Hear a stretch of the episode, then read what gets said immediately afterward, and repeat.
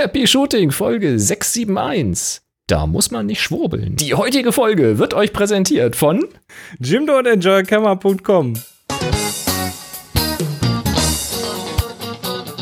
Hier ist eine weitere Ausgabe von Happy Shooting, der Fotopodcast. Ich breche ja sowas von ab, ne? Mann, Mann, Technische Mann. Schwierigkeiten. Wer die Pre-Show sieht, äh, Computer. Hört, weiß, hat mehr vom Leben. Computer. Hat nichts mit Logik zu tun. Das sagen immer alle, aber hat nichts damit zu tun. Die haben Eigenleben. Ganz so eigenes ganz Leben. Und hier ganz, sind ganz eure Moderatoren, Boris und Chris. Das ist der Computer, der guckt einen manchmal an und sagt, bäh. Ja. Also meiner ja nicht. Also. Ja, außer eben doch. Weißt, weißt du, was mich gestern äh, völlig gedingst hat? Ich habe ich hab jetzt gerade so zwei, zwei fette Produktionstage. Gestern zwei Audio- und Video-Podcasts gemacht, heute zwei und gestern wollte ich eigentlich drei machen und heute nur diesen. Und gestern haben wir dann Curiously Polar aufgenommen mit, mit Henry, wer das schon mal geguckt hat. Äh, der sitzt in Rumänien und äh, in einer Dachwohnung und bei dem war Gewitter und das kannst du so Dachfenster so schräg über Mikrofon vorstellen, auf das äh, irgendwie gerade die, die Regengüsse niedergehen. Absolut. Und ja. draußen das Gedonner. Äh, wir haben es dann, wir haben es dann verschoben. Ja. Ja, kann ich mir gut vorstellen. Was ja, willst du machen? So. Ja, ist halt so. Computer. Aber Wetter halt auch, ne? Ja, steck's nicht drin. Wir haben heute wieder eine schöne Sendung zum Thema Fotografie zusammengestellt und zwar äh, unter anderem mit einer neuen Kamera mal wieder. Ne? Das ist ja, ist ja, ist ja gerade so die Saison. Es ist die Zeit dafür, ja. Aha, wir haben was von Hunden und Katzen. Wir äh, gucken mal kurz ein bisschen auf Pentax. Dann haben wir die Nerd-Ecke heute und das wird äh, ein Fest für alle Bastler. Wir haben ein bisschen Gerüchteküche, ähm, neues Kamerazubehör und überhaupt.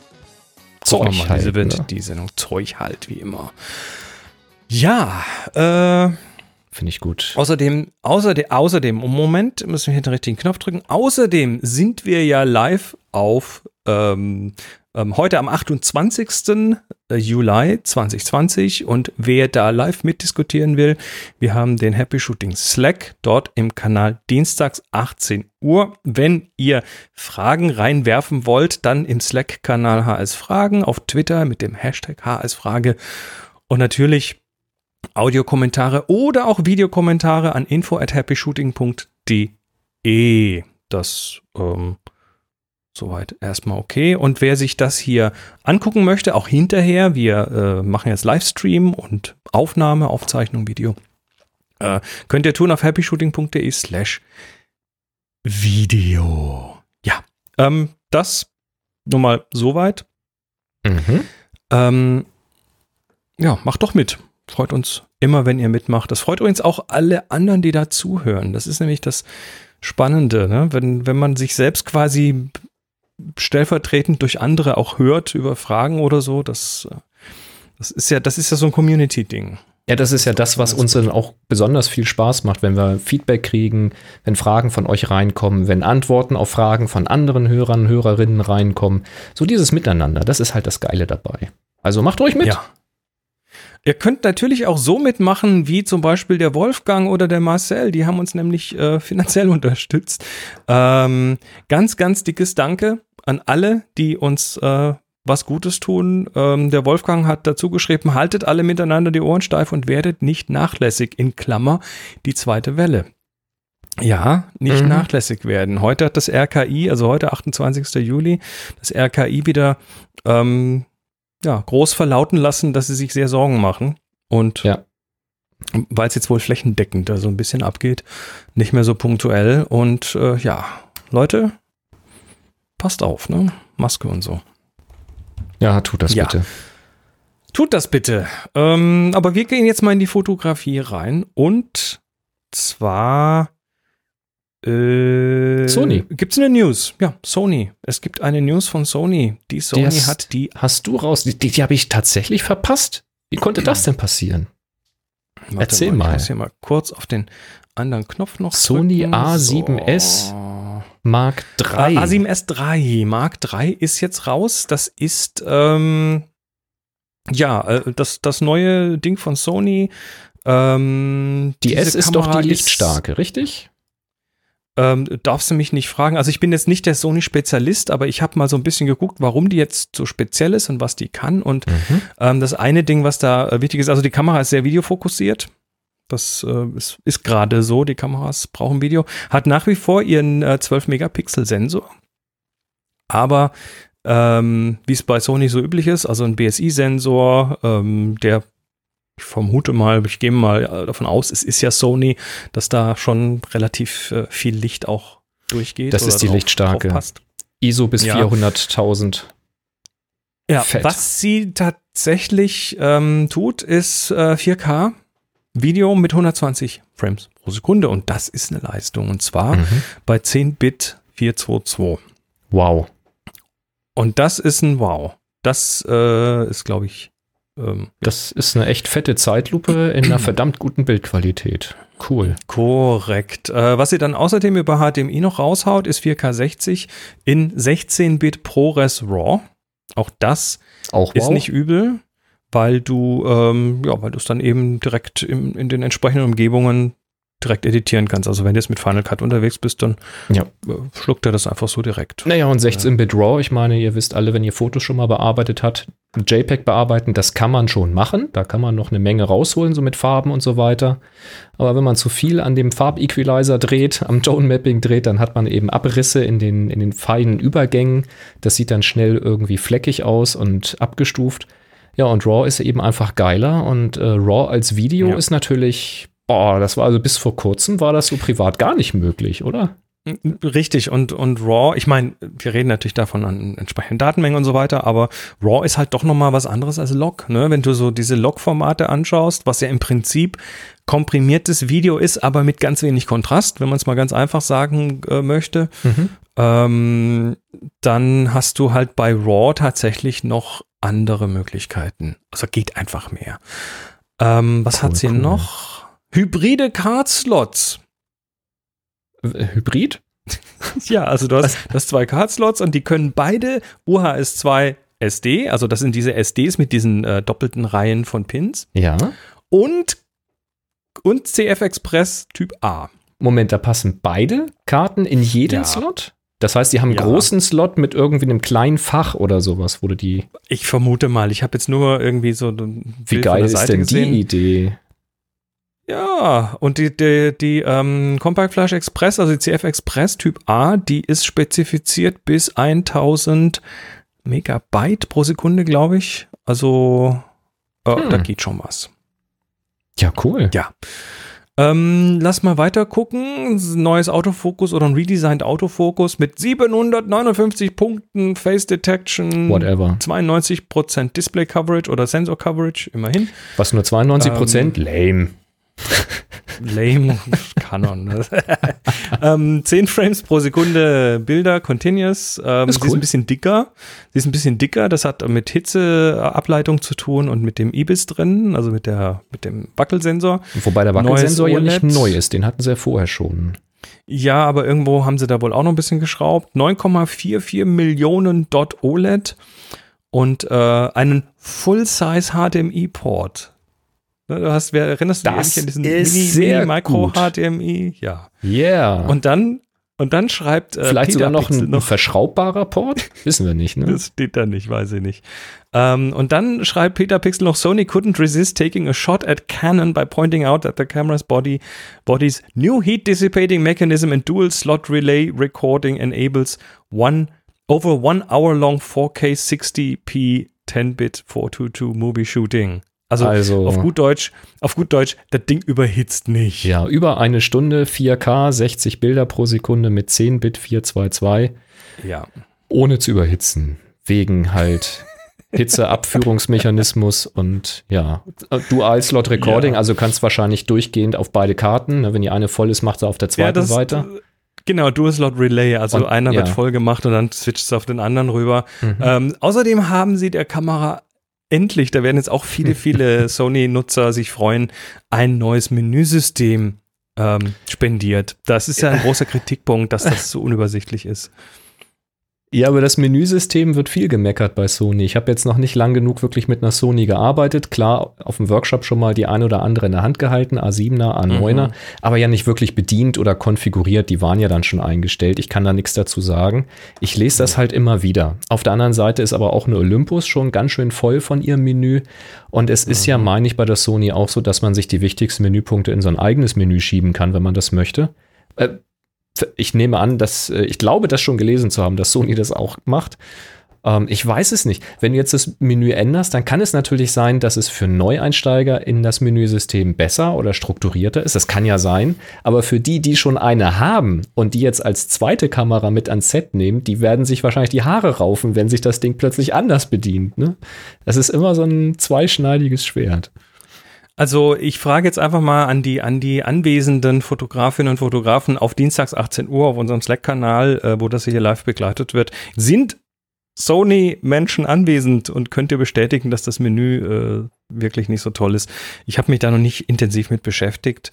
Aber wenn da die Usability steigt, dann ist es ja gut. Und wenn man auf die Schnelle mal was finden möchte, weißt du, du kannst ja halt doch nicht alle Funktionen, die du irgendwie ständig brauchen könntest, in so ein Privatmenü tun, weil dann kannst du es ja gleich irgendwie. Ja, das stimmt. Äh, dann, also, äh, dann es, legst du dir dann selber was an. Es fehlt genau, halt Touch, sehr Touch im Menü, das ist auch was Neues. Äh, das ist auch neu. Das haben viele tatsächlich nicht. Ich glaube, Canon auch nicht. Ich glaube, die war bei der neuen, weiß ich es nicht. Doch, doch, doch, doch, doch. Die neue kann sein, dass sie sich auch mit Touchscreen haben, die können das. Weil viele haben halt Touchscreen für Focus Point setzen, aber nicht fürs durchs Menü steuern. Und was den Kameras wahrscheinlich allen fehlt, so umfangreich wie die Menüs halt werden, äh, tatsächlich eine Suchfunktion oder Sprachsteuerung oder so, weißt du? Sprachsteuerung? Ja, naja, ich meine, Sony, Sony kommt, eigentlich, eigentlich ist das gar nicht, wäre das nicht unlogisch, weil Sony kommt ja äh, sagen wir mal so aus der Computerecke. Ne? Sie haben ja dann Minolta gekauft und dann äh, war aber eigentlich der Zugang zur Fotografie eben nicht diese alten Traditionsfirmen, sondern die haben das Ganze mal aufgemischt und das war ja so ein bisschen der Erfolg auch von Sony. Mhm. Das heißt, eigentlich müssten die schon irgendwie mehr, ja, Kamera, schieß Bild jetzt oder so. Ja, also ich stelle mir so vor, dann hast du die Kamera irgendwie in der Hand. Äh, bist irgendwie verzweifelt hier, findest die Menüpunkte nicht und dann sagst du, Mann, Bildrate! Und dann macht das pop, pop, pop, pop, pop und dann hast du hier alles, was mit Bildrate zu tun hat, auf dem Bildschirm und dann sagst du, ah, Videobildrate, klick, eingestellt, fertig. Und im Vorbeigehen kannst du dann bei anderen Menschen mal eben schnell die Kamera besprechen. Super Idee. Das kann ja ein Voice-Fingerabdruck sein. Super, ja, okay. Sie mal nicht so anstellen. Gut. Nun ja, die äh, Sony A7S III kommt auf jeden Fall äh, im September raus. Also da soll sie shippen und für dreieinhalbtausend Dollar zu haben sein. Okay. Tja. Ja, sie werden alle nicht günstiger, diese Kameras. Nee, werden sie nicht. Ja, das ist halt. Äh und wir reden hier von 12 Megapixeln. Ne? Bei der, ja, aber darum geht es ja nicht. Bei der R6 haben sie alle gemeckert, dass das nur 20 sind. Aber das ja, ist aber halt. Das ist, das ist ja nicht der Punkt. Und das ist ein Low-Light-Videospezialist jetzt. Es, genau. Also das muss man ja, also man kann Sony mögen, muss es aber nicht. Aber man muss Sony halt echt äh, zugute halten, dass sie mit der A7 da einfach wirklich verschiedene Linien fahren und Spezialisten machen. Und das schon sehr, sehr früh einfach mal sich getraut haben, das zu tun. Und das finde ich tatsächlich richtig gut. Das ist ein schönes Ding. Ja, ähm, pass mal auf, ich schiebe ja noch was in die Show Notes. Also lassen wir das Thema mal ruhen. Vielleicht sind ja die einen oder anderen unter euch äh, da ein bisschen tiefer drin und können uns vielleicht noch ein bisschen was dazu schicken. Also genau, 8K-Video kann sie nicht. Nee, 8K, da ist der Sensor Dafür bräuchte sie halt mehr Pixel, genau. Aber mit 12 kriegst du eben noch die 4K hin und mhm. das, äh, wie bei Sony, wahrscheinlich in sehr ordentlicher Qualität. Wäre zumindest anzunehmen. Würde ich jetzt mal von ausgehen. Ja. Ähm, ja, ich äh, habe gerade einen Link in die Shownotes geworfen und äh, das möchte ich kurz, ähm, einen Videotipp möchte ich kurz raushauen. Und zwar geht es mal wieder um die neuesten Forschungen aus der Computational äh, Ecke. Und zwar, ähm, naja, alter Hut. Wir erinnern uns an StyleGAN, die da ähm, Bild, Gesichter erzeugt haben, ne? This person does not exist.com. Mhm. Das äh, war quasi ein Generator für künstliche Menschen. und das eben basierend auf äh, Machine Learning. Aber das ist ein alter Huch, äh, Hut, weil ähm, was sie jetzt machen mit dem StyleGAN 2 heißt, glaube ich, ist, dass sie äh, Gesichter morphen können. Ja, du hast, ähm, also wenn man das Video anschaut, dann sieht man es relativ deutlich. Ich passe mal auf, ich packe das hier mal ganz kurz auf den. Ah, nee, das muss jetzt hier rein. Ah, das ist jetzt. ich bitte um Verzeihung, die Technik. Ein Error occurred, jetzt will er das auch nicht abspielen. Und äh, Chris ist am Zug und äh, sucht sich quasi das Fenster mit dem. Nee, da läuft noch die Werbung. Er hat noch, bis die, die Werbung. Werbung weg er hat die. Werbung. So. Jetzt schiebt er es rüber und ja, das Video läuft, meine Damen und Herren. Also, was zeigt uns das Ding? Ähm, dass äh, eben mittlerweile zum einen du diese Gesichter jetzt auch tatsächlich mit Parametern einstellen kannst, also wie lang die Zöpfe sind, ob wie viel Bart, ob, ob die Person lacht oder wie, wie viel Prozent männlich, weiblich und so weiter. Also du kannst jetzt quasi nicht nur einfach sagen, mach mal, sondern äh, mach mal und zwar so und so. Also hast jetzt auf dieses System deutlichen Einfluss und das ist das eine, was interessant ist. Ähm, was aber auch interessant ist, ist eben dieser Morpherei. Also das sind Input- und Output-Gesichter und äh, aus den verschiedenen Input-Gesichtern werden dann, äh, wird dann die Output-Person, aber eben mit den Features der Input-Person. Und zwar ähm, mit allem, ne? Also von, von Gesichtsausdruck über äh, Gesichtsform, über ähm, ja, was auch immer. Und wenn das nicht genug wäre, morphen die da jetzt auch zum Beispiel ähm, Hunde nach Katzen. Hunde nach Katzen. Oder- und Katzen oder- nach Hunde. Katzen nach Hunden oder Tiger nach Katzen. Ähm, Hunderassen untereinander, ne? Also du kannst Aha, dann aus dem. Bernhardiner auch ein, ein Also das, machen. das Interessante ist, dass du ähm, Vorgabe-Zielbilder hast, die ähm, aus verschiedenen Blickrichtungen oder in verschiedene Richtungen gucken, Gesichter, die in verschiedene Korrekt. Richtungen schauen. Dann gibst du Korrekt. ein Quellbild rein und dann werden alle Zielbilder, egal in welche Richtung die schauen, aus welcher Perspektive Ja. die aufgenommen sind, so angepasst, dass sie aussehen wie das Quellbild. Das ist heißer Scheiß. Das ist echt heißer Scheiß. Und da kannst du natürlich, das kannst du natürlich jetzt extrapolieren. Ne? Das könnte jetzt auch irgendwie, ich weiß nicht, vielleicht Menschen in Autos oder so, könnte ich mir vorstellen, dass das auch irgendwie damit geht. Ähm, Unglaublich. Und die Ergebnisse sind halt tatsächlich auch einigermaßen überzeugend. Ne? Das, Wahnsinn. also es ist völlig, völlig abgefahren, was da geht und ähm, wie gut das mittlerweile ist. Ja, spannend. Also das und es ist noch nicht so lange her, dass dieses Stylegen das erste Mal irgendwie einfach nur ein paar Menschen gemacht hat. Ne? Und jetzt Mhm. hast du schon so Zeug. Also es ist eigentlich, ähm, eigentlich sind wir jetzt schon bald an dem Punkt, wo du die Schauspieler nicht mehr brauchst.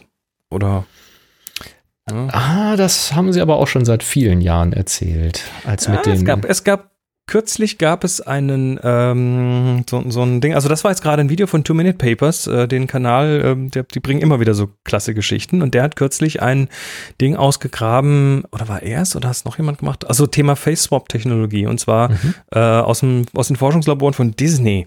Und äh, die haben mittlerweile Live-Video, also nicht live, aber Video-Face-Swap und ne, diese, diese Deepfake-Geschichten, wo du immer noch so das Gefühl bisher hattest, na, das sieht so ganz leicht fake aus. Das ist nicht 100% echt. Ja, ja, ja. Und die haben das einfach jetzt nochmal irgendwie gerade gezogen und ähm, das ist jetzt an dem Punkt, wo, wo es echt erschreckend gut ist. Erschreckend Okay. gut. Okay. Also die Fotografie, Ja. wir brauchen bald nicht mehr fotografieren. Wir brauchen keine Kameras mehr. Wir werfen was rein und sagen, ja, mach mal das, morph das mal dahin in die Pose, ne? Hast du eine Posen-Library und dann hast du irgendwie ein Gesicht von der Quellperson und dann sagst du hier, das nicht hier ist ein Ziel. Das ist ja langweilig. Was auch nicht. Kann ja jeder Happy Shooting Video Podcast machen. Quellgesichter Äh, gibt's ja hier ja. von uns beiden. Dann kann das ja jeder Ja, machen. mach doch mal ein Happy Shooting wieder. Stimmen morphen Und- auch und- noch und so. Und war es Adobe nicht, die auch äh, Stimmenimitationen machen? Einfach Text reinwerfen und dann klingt die Stimme so wie das Original und so? Das gibt's doch alles schon. Ja, das geht schon bald. Ich weiß nicht, ob man das schon kriegt, ob- kaufen kann oder ob das nur so ein Forschungsding war, aber alles nicht mehr so weit. Und Google wiederum schlägt ja schon vor, was du schreiben willst in einer E-Mail, wenn du anfängst zu tippen. Das heißt, demnächst wird Google den Text für Happy Shooting schreiben und irgendein Algorithmus wird die Sendung produzieren. Da müssen wir gar nichts mehr machen. Mehr Zeit zum Fotografieren. Wie cool. Da, da stecken wir vorne einfach irgendwie drei, vier Fotoblocks rein ja. und dann kommt hinten eine Sendung raus. Sehr schön. Uh, ich glaube, das wird so schnell nicht passieren. Und es wäre auch so langweilig, echt. Ich will das hier bitte noch selber machen. Äh, ja. Apropos ähm, selber machen. Pentax macht was selber. Die haben nämlich, Pentax macht was. Ja, die haben sich wohl genötigt gefühlt, auch eine neue Kamera vorzustellen, nachdem jetzt äh, Canon und Sony und so weiter aus der Hose gesprungen sind mit ihren Kameras.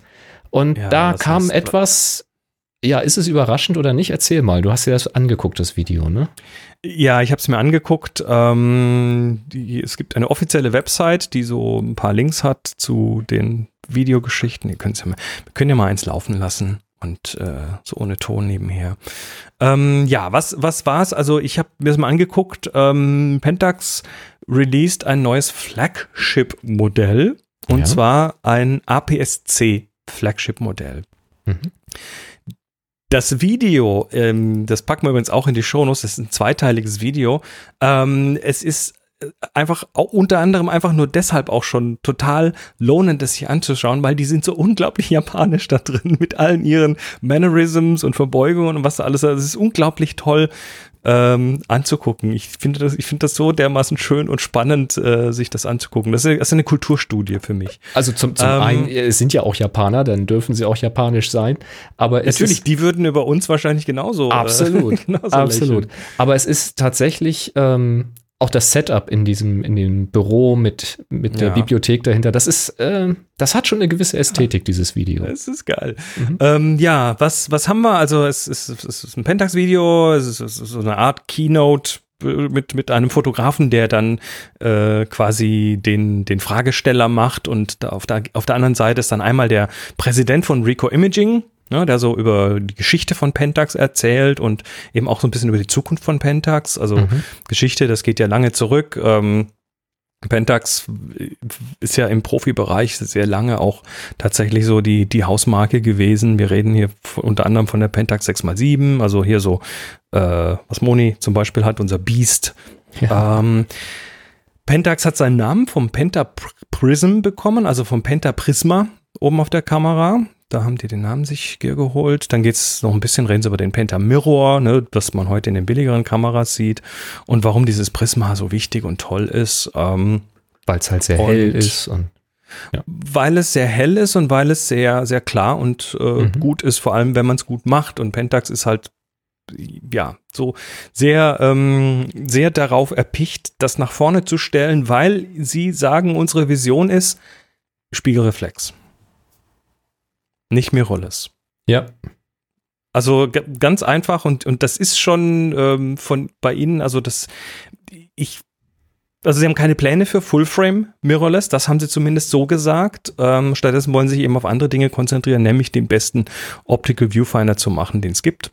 Mhm. Ähm, und das, und das, das verbinden Sie jetzt nicht nur mit diesen technisch messbaren Dingen, so von wegen, hier ist die ähm, ähm, was weiß ich, die Latenz und, und so Zeug, sondern ähm, also es, es, es, es geht schon so ein bisschen in die halb esoterische Ecke manchmal, so dieses Window, this is a window in communication with the subject und äh, natürlich kann man die Magnification und die Brightness messen, aber this is concerned with elements that cannot be measured und da geht es eben äh, um Dinge, ja. die ähm, ja die, die, ich persönlich, also ich mag kein Geschwurbel. Überhaupt nicht. Das heißt, das war, das fand ich schon so ein bisschen, ja, ich weiß nicht. Andererseits bin ich ja trotzdem immer noch ein Fan vom Optical Viewfinder. Also ich persönlich bin ja ähm, und ich kann es auch nicht unbedingt ganz benennen, außer dass es halt eine ne, ne, ne, mehr direkt, eine Direktheit hat, die die Electronic Viewfinder nicht haben. Und ich kann das auch nicht unbedingt an Dingen festmachen. Also das hat zum einen zu mir gesprochen, zum anderen aber auch nicht. Und das war so eine ganz äh, interessante Mischung. Ich finde das auch vollkommen okay. Also die ähm, elektronischen Sucher sind halt wesentlich besser geworden in letzter Zeit und werden auch immer noch Oh ja. besser. Also sprich, sie werden schneller, verzögerungsfreier, sie werden klarer, Kontrastumfänge werden besser, dass also Mhm. irgendwelche Spitzen nicht so ausbrennen. Das sind alles Vorteile von dem optischen Sucher, dass du eben das, was du mit dem Auge siehst, eben im Sucher siehst. Das ist halt schon so. Mhm. Ja. Und der Vorteil vom elektronischen Sucher ist halt, dass du das im Sucher siehst, was du hinterher in deinem Bild hast. Also so Mhm. hat eben beides seine Vorzüge und auch Nachteile. Mit dem elektronischen Sucher kannst du halt auch wirklich in der Dämmerung noch gut sehen, was du da komponierst und fotografierst, wenn du mit längerer Belichtungszeiten dann arbeiten willst. Im optischen Sucher ist dann irgendwann auch mal Schluss. Na, also so hat eben alles so seine Vor- und Nachteile. Das ist auch alles in Ordnung. Und ich hätte es jetzt auch toll gefunden, wenn Pentax gesagt hätte, wir wissen, dass es da draußen elektronische Sucher gibt, aber bevor wir nicht den besten elektronischen Sucher machen, machen wir lieber den bestes, besten optischen Sucher. Das ist ein Argument, das ich verstehen kann, wenn man da eine Expertise hat und wenn da die, äh, ja, die ganze Firma schon vom Namen her dran hängt. Das kann man auch einfach so sagen und kann sagen, wir wissen, dass es da viele Fans draußen gibt. Wir haben mit unseren Fotografen gesprochen. Pentax ist sowieso sehr nischig mit ihren Kameras und auch sehr nerdig, das muss man ja auch wirklich sagen. Und das ist ein Argument, das kann man auch vermitteln. Da muss man nicht schwurbeln, finde ich. Mit dem Schwurbeln kommt das bei mir eher so an wie, oh fuck, jetzt kommen selbst die Großen hier mit sehr, sehr guten elektronischen ähm, Suchern raus. Die äh, Kunden feiern das irgendwie alles ab. Wir müssen jetzt irgendwas machen. Äh, wir haben das nicht. ähm, wir haben jetzt aber hier gerade einen neuen Sucher in der Entwicklung, neues Prisma in der Entwicklung, was weiß ich. Äh, lass uns das mal irgendwie, wen laden wir denn mal ein? Schwitz, Schwitz. Also so kommt das bei mir an. Es mag nicht so gemeint sein, aber so wirkt es auf mich. Naja, ich meine, eins, wird, eins wird sicher sein im Moment, äh, um gegen die äh, um, um gegen die spiegellose Fraktion anzukommen, müssten sie unglaublich viel in die Entwicklung stecken. Das Wenn sie das ist, noch nicht ich, getan haben, haben sie das viel getan haben, aufzuholen, ja. Genau. Ähm, aber egal, ich, ich, wie gesagt, ich bin Fan von Optical Viewfindern und wenn man da ein schönes Overlay drüber macht, kriegt man ja auch ganz viele Informationen. Ähm, dann ging es so ein bisschen über den Mount. Ne? Was, was haben wir da? Wir haben bei Pentax äh, den K1-Mount. Also, Ja. Beziehungsweise die K1 hat den K-Mount. Ähm, Kamont, mhm.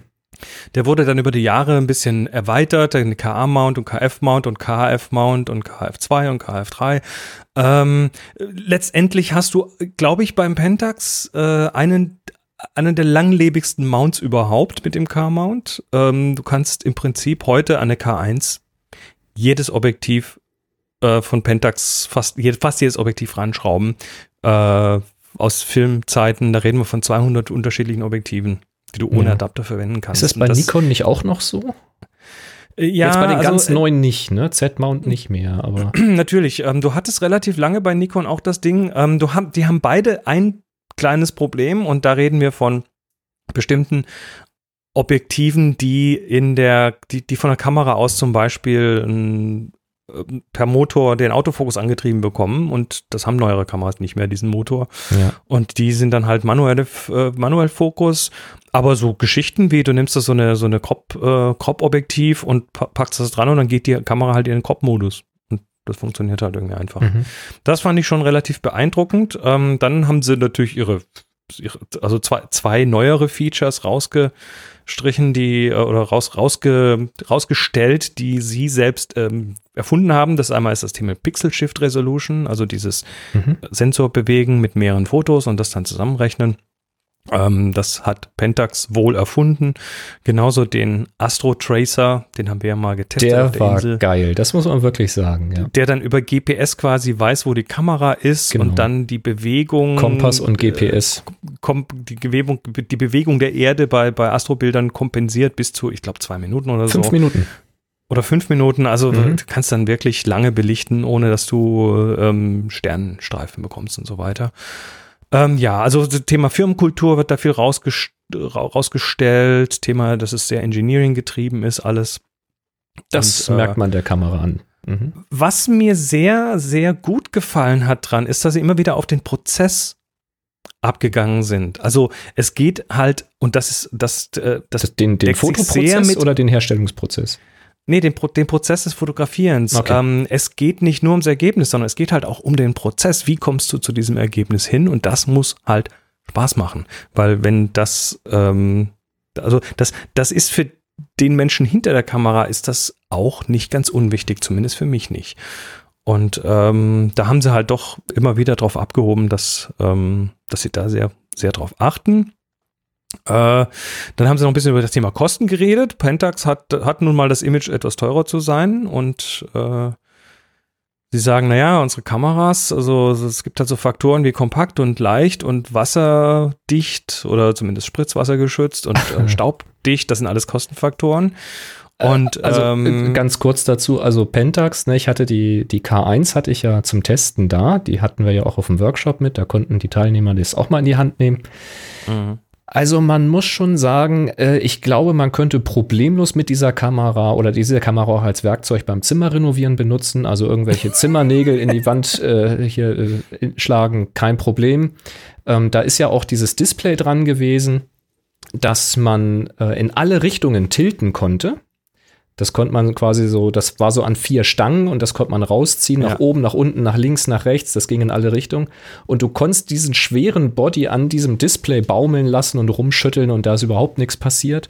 Und Chris, wir haben damals schon auf der Messe mal gesehen in Köln, ähm, wie sie da ein Kamerabody äh, im Sandsturm äh, gestellt haben, in so einem Aquarium. im Aquarium so- liegen hatten und im so weiter, Aquarium ja. liegen gehabt und die war einfach eingeschaltet und hat gefilmt. Also äh, das, also wenn die sagen, das Ding ist umweltgeschützt oder gegen Elemente geschützt, dann meinen die das auch.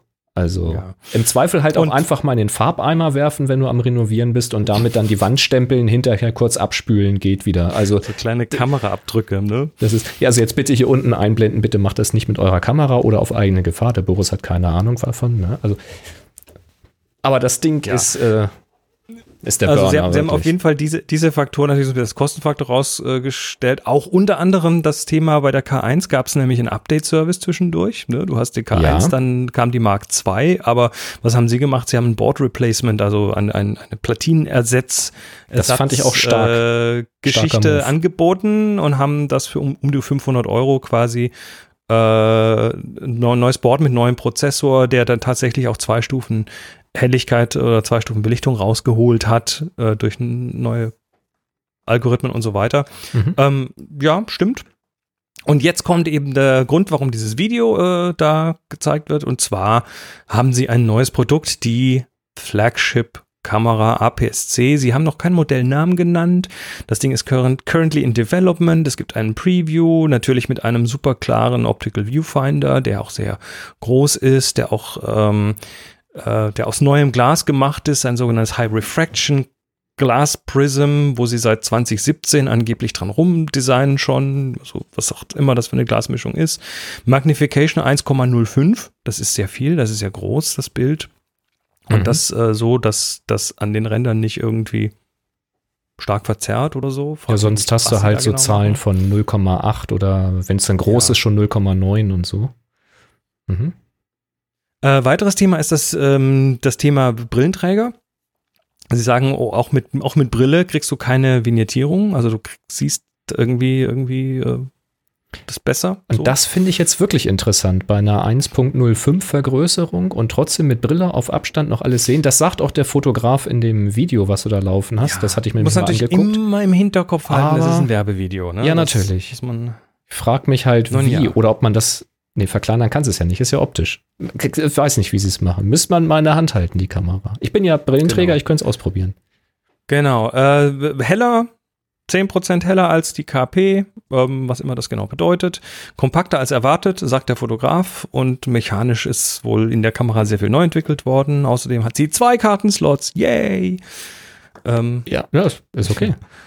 ähm, was sie dann am Schluss noch zeigen, ist, äh, dass sie davon natürlich auch eine silberne Version haben. Der Pentax hat Äh, limitierte Auflage, aber silberne Versionen von verschiedenen Kameras gemacht. Die ist dann schwarz beledert. Auch für äh, diverse Objektive Mhm. äh, gibt es dann die Silberversion. Das ist also dann so das Äquivalent zur weißen Version oder beigen Version von Silberne so. Objektive bräuchte ich nicht, aber die silbere Kamera. Also der schraubt dann mal so ein silbernes auf eine schwarze Kamera und ein schwarzes auf eine silberne Kamera. Und Ist schon schick, die Kamera. Und so weiter. Außerdem gibt es ja die K1 Mark II auch in Silber.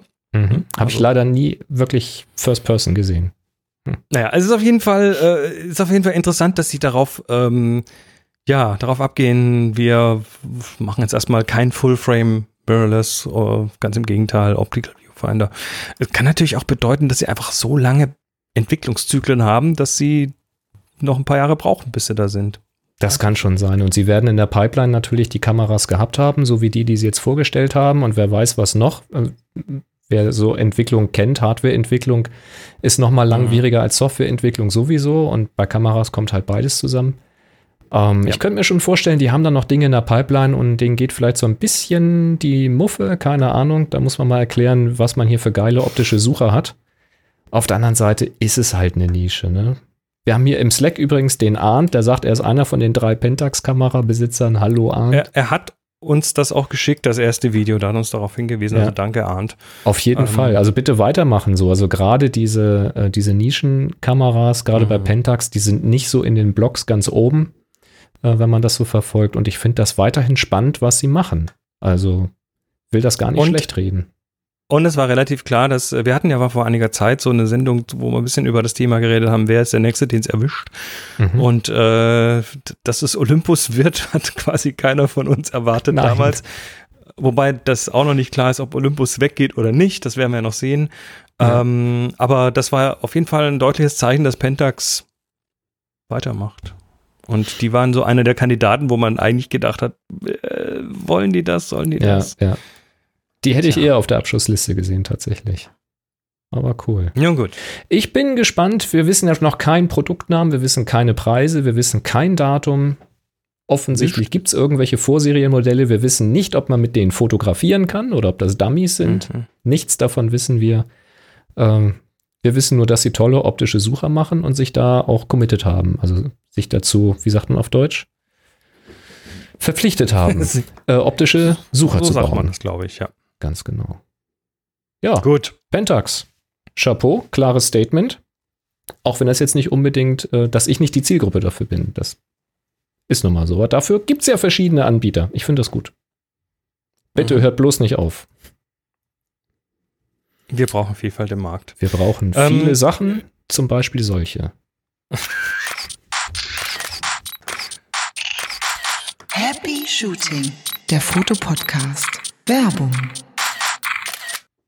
Ja, wir werden wieder unterstützt von Enjoy Camera. Das sind die mit dem Fotozubehör und ihr bekommt mit unserem einmaligen Gutschein Happy Shooting 2020 5% auf jede Bestellung. Und heute haben wir ein das Black Rapid Wonder Lanyard. Ich muss nur kurz sagen, der ist zwar einmalig, dass wir ihn überhaupt sagen dürfen, aber ihr dürft ihn mehrfach verwenden. Aber ihr dürft ihn mehrfach verwenden. Das, ist, ja, das funktioniert bei Hier, jeder Bestellung. Ähm, das Produkt des Tages ist der Black Rapid Wonder, Wonder Lanyard Set Long. Also ich habe den hier in 120 Zentimetern. Was ist es? Es ist ein, ähm, ja, ich, ich mache hier mal, ich, ich gucke mal, dass ich mal eben schnell hier irgendwie die Website aufmache.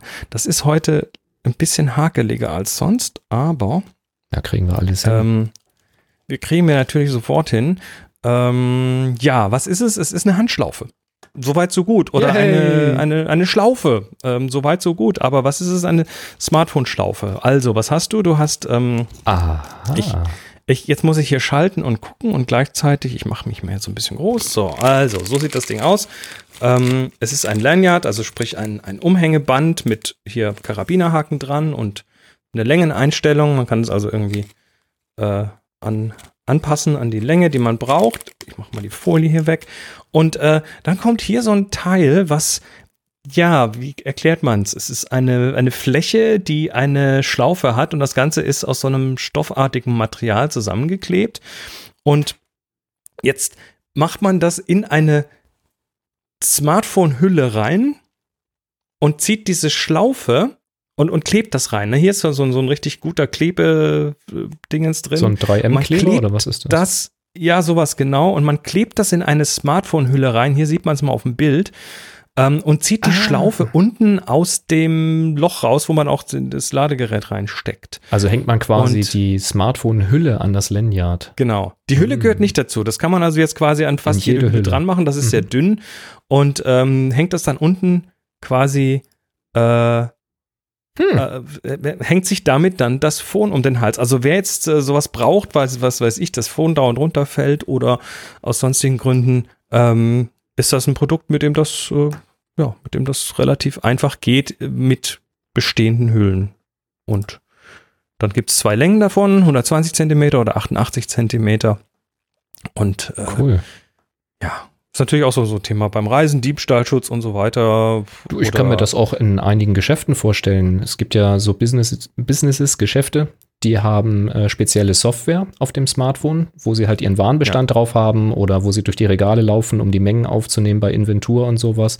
Kannst du Und damit bei den größeren, dann musst du es immer irgendwie weglegen und dann musst du aufpassen, dass es nicht runterfällt und dass es nicht liegen lässt. Und so kannst du es dir halt um den Hals hängen. Ist eine pfiffige Lösung Mhm. und sie ist günstig, ne? Unter 20 Euro kann man mal machen. Ja, genau. Und ähm, wie gesagt, das, man braucht eine Hülle dafür, das auf jeden Fall.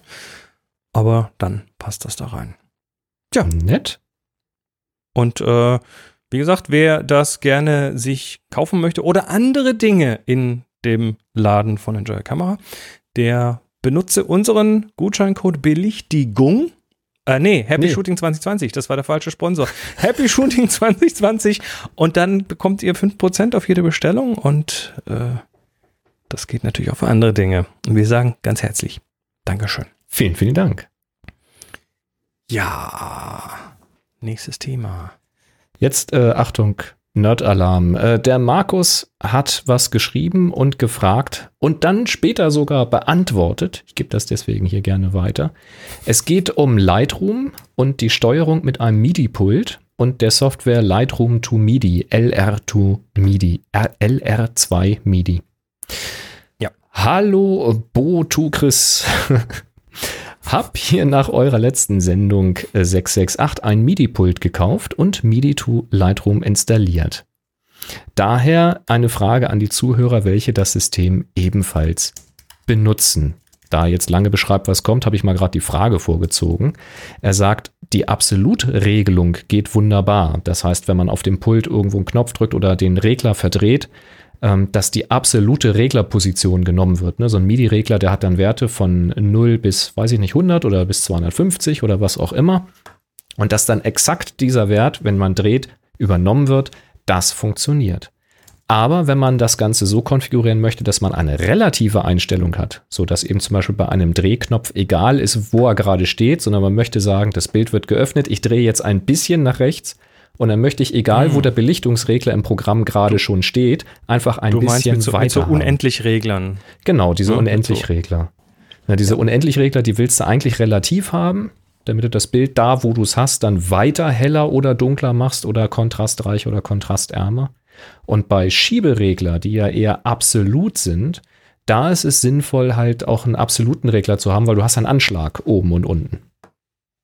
Ähm, genau. Und da sagt er eben, bei den Relativeinstellungen werden nur zwei Werte, nämlich 0 und 127 an Lightroom geliefert und entsprechend undifferenziert sehen dann die Ergebnisse auch aus. Also digitales Gaspedal, ne? Läuft oder läuft Mhm. nicht. Tja, das ist so seine Frage. Was er hier gemacht hat, äh, Lightroom 6.14, das ist das äh, letzte Update der Kaufversion. Windows 7 64-Bit hat er. Ähm, genau, da hat er alle Konfigurationen, die auf der, achso, das ist ein Arturia Beatstep. Ist das Arturia Beatstep? Das sagt mir nichts. Das wird das Board sein. Hatte alle Konfigurationen, die auf MIDI, auf der MIDI 2 LR Webseite sind, ausprobiert. Hat also die Firmware aktualisiert, hat sich äh, im Control Center noch eine Beatstep-Datei geladen und die Layer zugewiesen, hat die XML-Datei geladen. Die Tasten funktionieren, ähm, die Regler sind alle auf Relative 2 eingestellt, aber liefern eben nur zwei Werte. Ja, also das ist so ein bisschen das Problem, ob da irgendjemand eine Idee hat. So, ich hatte das dann hier schon in die Shownotes geworfen. Die Woche läuft. Und irgendwie jetzt gerade heute oder die letzten Tage muss das gekommen sein, hat er tatsächlich eine Lösung gefunden. Er schreibt nämlich, hallo Boto Chris, konnte die Probleme zwischenzeitlich selbst beheben. Die Ursache sind zwei Dinge. Die importierte MIDI to Lightroom XMLs, also diese Konfigurationsdateien, haben für die Taster andere Bezeichnungen als das Board. Vermutlich wurden die vom Hersteller Ah. zwischenzeitlich geändert, daher laufen die XMLs nur eingeschränkt. Das heißt, die fertigen Konfigurationen passen nicht mehr zur Hardware. Und Mit MIDI to Lightroom startet das Beatstep immer auf Layer 2, obwohl es anzeigt, dass der Layer 1 eingeschaltet ist. Das heißt, du denkst immer, du regelst gerade mit einem bestimmten Parameter, aber tatsächlich wird ein ganz anderer Parameter bewegt. Beide Probleme führten wirklich. anfangs zu etwas Frust. Nun funzt es aber wunderbar, schreibt er hier. Funzt finde ich auch sehr schön. Ähm, kann aber auch euch beide verstehen, also uns beide. Ich liebe es auch, einen Workflow für möglichst vieles zu haben. Aber da ich die Bilder nur am PC entwickle, passt das dann schon. Also das spielt ja darauf an, dass wir gesagt haben, ist ja schön, wenn ich hier am Desktop so ein Pult mhm. habe, um schnell bearbeiten zu können. Wenn ich dann aber im Wohnzimmer am Notebook sitze oder unterwegs vor Ort ähm, im Hotel irgendwo was bearbeiten will, habe ich halt ein Problem, weil dann schleppe ich das Zeug ja nicht mit. Und dann habe ich immer zwei verschiedene Bedienungen. Das ist so mein Problem damit. Also er hat das offensichtlich gelöst. Da wird man diese XML-Datei anpassen müssen und eben dran denken müssen, dass das Beatstep auf Layer 2 startet, auch wenn es Layer 1 anzeigt. Ich vermute, dass man da einmal hin und her switchen muss oder sowas und dann wird es wohl funktionieren. Ja, Markus, interessantes Problem. Schön, dass du das gelöst hast und dass wir das an dieser Stelle weitergeben können, denn nachdem wir darüber gesprochen haben, haben sich durchaus ein paar Hörer, Hörerinnen gemeldet, dass sie sich ähm, sowas angucken wollen zumindest und auch einige haben sich gemeldet, die das tatsächlich aktiv benutzen. Genau, vielleicht konnten wir da einiges Rätselraten ja schon verhindern. Sehr schön. Tja, äh, bleiben wir mal bei dem Thema MIDI und Lightroom-Bedienung. Ähm, und äh, da hat sich Manuel gemeldet und das fand ich interessant, weil äh, das wird jetzt noch nerdiger ähm, und ist wahrscheinlich eher für Menschen, die mit Lötkolben umgehen können und schon mal Arduino oder ähnliche Mikrocontroller selbst programmiert haben. Äh, und zwar schreibt der Manuel, hi Boris, hi Chris, ich bastle gerade äh, seit einiger Zeit mit Mikrocontrollern herum. Man kann zum Beispiel mit einem Teensy die Teensy ist also ein Mikrocontroller. Der Zweier ist günstig, kostet 8 Euro ungefähr, kann aber auch nur 8 Bit. Ähm, da gibt es dann die Dreier-Version mit 32 Bit und ein bisschen teurer. Man kann also mit diesem Teensy einen nativen USB-MIDI-Controller bauen, der ohne Treiber direkt auf jedem System läuft. Also USB-MIDI-Controller ne, mit USB-Stecker an System, egal ob Windows, Mac oder sonst was. Da äh, werden quasi die Standardtreiber angesprochen, fertig, muss man also nichts für installieren. Und dann Potis-Knöpfe-Schieber kann man dann nach eigenen Wünschen hinzufügen. So Bibliotheken und Anleitungen gibt es vom Hersteller und äh, sonst, äh, er sagt dann ein ESP32, das ist also nochmal ein anderer MIDI-Controller, kann man das noch weiter aufbohren, nämlich per WLAN oder Bluetooth dann MIDI machen. Ja, der hat das eingebaut. Und auch hier kann man ganz locker zum Beispiel mit der Arduino IDE und der Bibliothek starten. Ne? Gibt es also diese Entwicklungsumgebung von Arduino dazu brauchst du einfach nur ein bisschen können und dann geht das schon. Da hat er also einen Link zu der entsprechenden Library, ähm, die gibt es auf GitHub zum Runterladen. Und auf YouTube findet man dann auch ganz hilfreiche Videos, eine Serie dazu und äh, schreibt dann, da weder der Code noch das Löten der Bauteile die meisten Leute überfordern dürfte, wird nur etwas Zeit gebraucht. Da wäre ich vorsichtig, weil ich kenne genügend Leute, die das wahrscheinlich erstmal überfordern würde und man muss da glaube ich schon mehr Zeit investieren, als du denkst. Aber trotz allem äh, ist es ziemlich ganz äh, ziemlich cool. Er sagt dann zum Beispiel ne, so Schieberegler, Schiebepotentiometer, 10 Kilo Ohm, äh, kriegt man zum Beispiel beim deutschen Elektro Elektrohandel mit dem C, also Konrad wahrscheinlich schon für 90 Cent. Also man kann da relativ äh, einfach sich die Sachen zusammenbasteln oder zumindest relativ günstig. Ähm, und dann so ein ESP32, das Ganze auf eine kleine Holzplatte oder ein 3D-Case packen und schon hat man einen Lightroom-Controller, selbst gebauten. Und äh, dann hat er hier noch, schreibt er hier noch eine Batterieaufnahme dazu für einen 18650er Akku. Das ist so ein Lithium-Ionen-Akku. Und ähm, das Ganze so groß wie ein iPad Mini und die Kosten liegen bei 20 bis 30 Euro. Und dann schreibt er, das finde ich interessant, eventuell erstelle ich da mal was und packe es auf GitHub. Grüße Manuel. Ja, also, schick mal einen Link, wenn ähm, du da ähm, was hast. Ich wittere, ja ein neues Community-Projekt in es irgendeiner Form. Klingt ein bisschen so. Der Jochen hat hier auch also, schon geschrieben, ist, äh, Teensy ist cool, kann alle möglichen Eingabegeräte emulieren, Tastatur, Maus, Gamepad, Punkt, Punkt, Punkt. Ja. Also. Und das Ganze mit ähm, Bluetooth-Option, das klingt schon spannend. Also, wenn, wenn das, also Manuel, wenn du Bock hast, da tatsächlich mal was zusammenzuschreiben. Aber das muss schon so sein, dass da die Leute jetzt auch mit wenig Erfahrung das vielleicht in irgendeiner Form hinkriegen. Also es muss schon detailliert beschrieben sein. Ähm, oder vielleicht sind ja andere Bastler in der Community, die da vielleicht dazukommen wollen. Und ähm, eins können wir euch versprechen oder können wir dir versprechen. Wenn da was kommt, was interessant ist, dann machen wir hier Werbung dafür. Dann Na wird klar. das hier äh, auf Happy Shooting, da, der, der Happy Shooting, äh, der Happy Shooting Lightroom Controller zum Selbstmachen. Ich meine, ich erinnere da nur an das Repro-Stativ, was der Jochen entwickelt hat, was jetzt für 35 Euro bei, bei Dolt geil. ähm, zu kaufen ist im, im Bausatz. Auch das verlinken wir nochmal in den Show Notes. Ähm, das gibt's nämlich immer noch. Also so günstig kriegt man sowas nicht und es ist halt äh, so ein Community-Projekt. Vielleicht können wir da ein Community-Projekt draus machen. Wir werden auf jeden Fall gerne unsere Plattform hier zur Verfügung stellen. Das ist schon, Sehr gerne. Sowas finden wir das immer ist schon stark. echt eine starke Nummer, ja. Absolut. Eine starke Nummer. Ähm, so, das war der Manuel. Also halt uns da bitte auf dem Laufenden. Coole Aktion. Äh, Und der Dietmar sagt, er hat eine äh, MIDI-Bastelecke ohne Lötkolben. Die Version Korrekt, ohne also- Lötkolben. Er schreibt Es zur, geht doch- Ja? ja, nee, erzähl du mal, Okay. mal. äh, zu Lightroom-Steuerung per MIDI-Computer. Auch ich nutze den Behringer X-Touch Mini und bin schwer begeistert von der Haptik bei der Bedienung und dem Preis kleiner 50 Euro. Okay, wie von euch angemerkt, war die Lieferzeit schon lange, keine zwei Tage.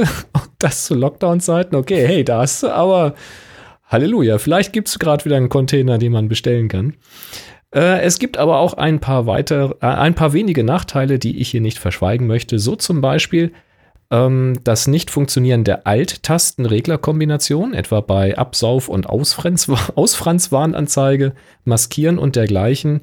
Wer diese Alt-Tasten-Schieberegler-Kombi nicht nutzt oder dann halt vermutlich nicht kennt, ähm, dem wird beim MIDI 2LR nix abgehen. Ja, das äh, ist wohl ein Problem, was sie haben mit der Softwaresteuerung, das mit diesen Alt-Tasten zu kombinieren. Da gibt es wohl irgendwie ein Problem in Lightroom. Nun ja, aber da, auch das ist eine relativ günstige Möglichkeit. Also der X-Touch, wie gesagt, unter 50 Euro, der X-Touch Mini. Ähm, ich habe hier ein Tutorial-Video gefunden, ähm, wo das einer tatsächlich mal erklärt, wie man Der das hat auch macht die und, Potis äh, ausgetauscht. Da gibt es nämlich Austauschkappen mit verschiedenen der? Farben. Und dann kannst Ach, du nämlich die Okay, Farben alles oben klar. reinstecken, äh, wie bei Lightroom auf den Farbkanälen. Und dann weißt du, wenn du dann Ah. drehst und du hast die Farbkanäle da drauf gelegt, welchen Farbkanal du bearbeitest. Das kann man austauschen. Nur gut, also das ist auf jeden Fall eine Möglichkeit, ohne viel Löten doch irgendwie eine Fernsteuerung hinzubekommen, ohne da jetzt gleich irgendwie ein paar hundert Euro für eine, für eine, für eine maßgeschneiderte Geschichte auszugeben. Fand ich alles cool. Also sowohl die Softwaregeschichte als auch äh, die Lötgeschichte, als auch die ähm, ja, also dieses MIDI to Ist LR, toll. das ist, glaube ich, ein Enabler. Ne? Da Absolut. schon was. Tja, Schön. Ähm, vom Nerd, sehr schön. vom Basteln-Nerd zurück zum Fotografien-Nerd. Und wenn wir schon beim Neuvorstellen sind, Mhm. Ja, der Kai hatte einen Link gepostet von ähm, 4.3 Rumors, 4 Thirds Rumors, Rumors, Gerüchte.com, ähm, dass wohl ein neues Olympus-Objektiv da rausfallen wird und das wohl auch absehbar, denn es sind jetzt tatsächlich Fotos geleakt und zwar in, Na, in an. Anwendung. Äh, FT5 ist das Rumor-Marker, das ist also die höchste Markung, also sehr, sehr sicher. Es geht um ein 100 bis 400 Millimeter Objektiv. Und dann sagen wir, hoppla, da warten wir doch bei Olympus sowieso auf eins, was wahrscheinlich richtig teuer wird. Aber dieses hier dürfte etwas günstiger werden, denn es handelt sich um eine Offenblende 5.0 bis 6.3. Also keine durchgehende Blende, sondern eine variable. Bildstabi ist auch drinne. Und sie schreiben ähm, von einer Naheinstellgrenze von 1,30 Meter. Also auch am langen Ende. Das wäre sehr Mhm. gut. Da müsste man jetzt tatsächlich mal ausprobieren, was optisch da an Vergrößerung rauskommt. Ähm, weil zum Beispiel das Canon, was ich habe, das Canon 100 bis 400, ist an der Naheinstellgrenze keine 400 Millimeter. Also bei weitem nicht. Die 400 Millimeter hat es bei unendlich, aber nicht auf der Naheinstellgrenze. Ähm, dann ist die Rede von einem Filterdurchmesser von 72 Millimetern. Ähm, und eine Abmessung von Durchmesser, ich runde mal 86, also sagen wir mal 8,5 Zentimeter und äh, 20,5 Zentimeter lang und soll knapp über einem Kilo wiegen, also 1,12 Kilo, ohne den Adapter für äh, Stativ. Und dann denke ich mir so, ja, okay, Preise wissen wir jetzt noch nicht. Was wird denn sowas wohl kosten können? Und da habe ich mal geguckt, weil das kommt mir doch alles sehr bekannt vor, denn es gibt schon sehr, sehr lange von Panasonic-Leica ein 100 bis 400 Millimeter Objektiv, ebenfalls mit, mhm. mit äh, dynamischer Blendenöffnung. Es gibt nämlich von Panasonic oder Panaleika das 100-400. Das fängt mit einer Offenblende 4 an, ist also am kurzen Ende lichtstärker und geht ebenfalls bis 6.3 am langen Ende. Hat ebenfalls eine Naheinstellgrenze von 1,30 Meter, hat ebenfalls einen Filterdurchmesser von 72 Millimeter. Hat, es, es ist schlanker, hat einen Durchmesser von 8,3 Zentimeter statt 8,6 ähm, ist nur 17, Zentimeter lang statt 20, und wiegt nur 0,9 Kilo. Ist also etwas kompakter, etwas leichter, mhm. etwas lichtstärker und liegt so im Handel bei irgendwo 1500 Euro, 1400 Euro, je nach Angebot vielleicht auch mal ein bisschen drunter, aber das ist mal so die grobe Preisrichtung. Mhm. Das heißt, wenn da jetzt von Olympus ein äquivalentes Objektiv kommen möchte, ähm, ich sag mal, teurer als 1500 darf es nicht sein. Oder es müsste brutal besser sein. Also was dann die Stabilisierung, die Bildschärfe und was weiß ich alles angeht. Was ich mir ehrlich gesagt nicht vorstellen kann. Die Hoffnung ist natürlich da, dass es äh, vielleicht unter 1000 Euro rutscht. Aber auch das kann ich mir wiederum nicht feststellen, warum, weil warum sollten sie das tun? Ja. Mal schauen. Könnte mir aber vorstellen, dass das 100 bis 400, auf das wir alle warten von Olympus, einfach verdammt teuer werden wird. Aber gut, vielleicht erfahren wir das ja noch dieses Jahr. Tja. Gerüchte, Gerüchte. Lass uns mal über, über eine andere Hardware reden. Gerne. Ähm, Die so, könnte ich hier also, jetzt gerade mal ey, gebrauchen. Ich, ich gehe jetzt gerade mal noch so einen Schritt zurück und äh, wir reden noch mal kurz über die Canon R5, ne, die ähm, ja nicht nur 8K RAW-Video machen kann, sondern dabei auch sehr warm wird und dann muss man sie ein bisschen abkühlen lassen. Das war ja dann äh, doch ziemlich überall das Thema. Ja. Und ich sagte dann, ich möchte daran erinnern, dass ich sagte, da wird sicher bald Zubehör dafür geben, in Form von irgendwelchen Kühlkörpern, in Form von irgendwelchen Peltier-Elementen, die man hinten draufkleben kann. Ähm, tada! Tilta! Wer auch immer Tilta ist. Ich habe noch nie Alter, ist Tilta das gehört. ein echtes Foto oder ist das einfach eine Montage als Gag? Das ist mit Sicherheit ein Render im Moment noch. Kündigen jetzt an, dass sie ein Kühlelement für die Canon R5 bauen wollen. Ja. Ähm, und zwar reden wir hier von einem Teil, was hinten auf die, also man, man klappt das Display weg von der Kamera Ah, und auf diese Fläche, so die dann hinter dem gemeint. Display frei wird, Ja, okay. äh, wird dann dieses Teil draufgepappt irgendwie. Wahrscheinlich was noch Wärmeleitpaste oder sonst was dazwischen. Keine Ahnung. Ich weiß auch nicht, ob diese Rückwand dann irgendwie direkt mit dem Kamerainnern verbunden ist. Also ob da Oh. eine Wärmeleitung stattfindet. Aber sie haben das Ding angekündigt und ähm, ja, wie funktioniert's? Hier ist so eine Explosionszeichnung, die äh, das mal so zeigt. Also wir haben äh, oben einen Ventilator, dann also steht hier Low Noise Fan. Ich kann mir bei der Größe des Ventilators nicht vorstellen, dass der wirklich ganz leise sein soll. Ähm, dann ein riesen Kühlkörper drumrum und dann einen Cooling Chip. Was ist ein Cooling Chip? Das ist ein Peltier-Element. Klar, Und, äh, irgendwo das- muss ja, ja, Genau, und das die Peltier-Element funktioniert so, wenn man da, wenn man da, wenn man das elektrisch äh, betreibt, dann wird das auf der einen Seite warm und auf der anderen Seite kühl. Also es transportiert die Wärme in Mhm. eine Richtung und auf der warmen Seite ist dann der, der Kühlkörper, der das dann abtransportiert. der Lüfter. Temperatur und der auf der anderen Seite weg. ist es ein Kühl Kühlschrank, genau. Ähm, ja, das heißt, Sie du musst es sagen, mit das Strom befeuern. Oder ist da ein Akku drin? Da muss, nee, nee, da ist ein USB-Anschluss dran. USB-C-Anschluss. ähm, Tilta sagt, die, das Ding könnte die Temperatur von fünf, äh, was, eine Temperatur auf, auf 15 Grad runterkühlen, das Ding, ja. anscheinend. Und ähm, ja, bestromt wird das hier über einen USB-C-Anschluss. Preis und Verfügbarkeit have yet to be announced, sagt Tilta. More info will Ja. be released soon. Das heißt, das Ding ist im Moment wahrscheinlich Vaporware und ähm, ist erstmal ja, ist erstmal kein Produkt, aber zumindest eine Ankündigung, die gerade mit Sicherheit ein bisschen Furore macht bei bestimmten Leuten. Ja. Also die Frage ist ja wirklich, ob das ernst gemeint ist, ob das funktioniert, die Ja. Wärme da hinter dem Kameradisplay abzugreifen. Also wie du jetzt schon gesagt hast, äh, kommt, tritt da die Wärme auf? Ist das der Punkt, wo sie abgeführt werden kann? Also, das ist erstmal ein also großes Canon hat, Fragezeichen. Canon hat ja gesagt, sie haben der R5 ein so ein Magnesium-Alloy-Gehäuse spendiert, damit die Wärme da gut verbreitet wird. Und wenn du jetzt davon ausgehst, dass diese Rückwand, also unter dem Display die Rückwand der Kamera, äh, wenn man davon ausgeht, dass diese Fläche dann im Prinzip nur so ein lackiertes, äh, also die, die, die Rückwand ist, die lackiert ist, dann könnte ich mir schon vorstellen, dass man da Wärme ähm, abführen kann.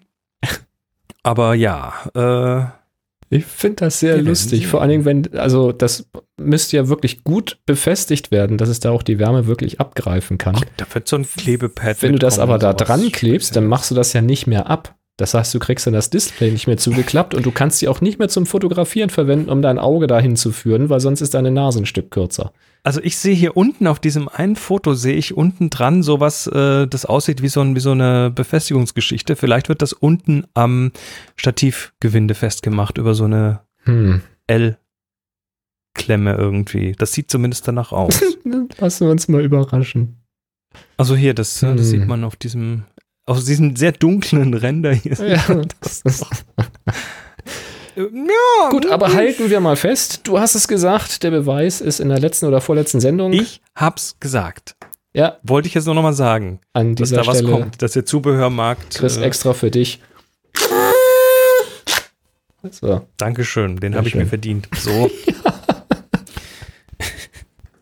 ja, also das wird nicht das letzte bleiben, da bin ich mir sicher. Oh, Sagen wir mal so, Nein, wahrscheinlich nicht. jetzt muss, jetzt muss irgendjemand ein Proof of Concept machen, ob das auch wirklich geht.